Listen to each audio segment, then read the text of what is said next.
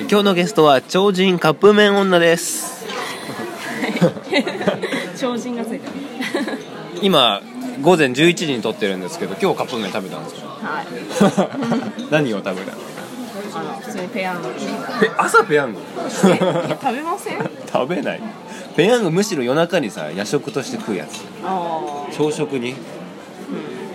ででそれなのに野菜火薬とかやっぱ入れて入れないっす。いやそれ一番謎なんだが前々から思ってたんだけど火薬入れたらなんか麺なんか邪魔じゃないですか。いやあのキャベツとさ肉とか美味しい じゃんい美味しくないっす。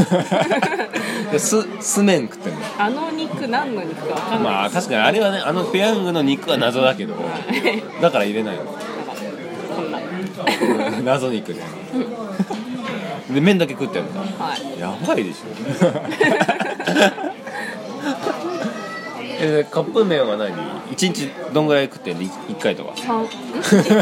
一日三回ぐらい。三回食ってんのじゃあ今日も食うのこれから家帰ってでもその割にはでも肌綺麗でちゃんとあどうもありがとうございます。ぶつぶつとかな、うん正直前から3回食ってる聞いてねそういうのニキビだらけだかなと思ってたんだよ全然綺麗だもん、ああどうも。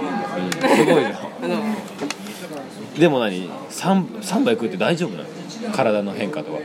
太りはしますけど太る以外には何かいやでも影響が全然太ってないよ ちょっとどうかないや全然えよし全部食べてるでしょ、えスープも何飲んでるんですよはいカップ で1日3杯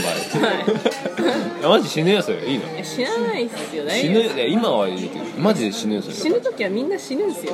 いやいや他の人より早いよさん下手したら30代で死んじゃうよいやまあそれはそれでいい ですよ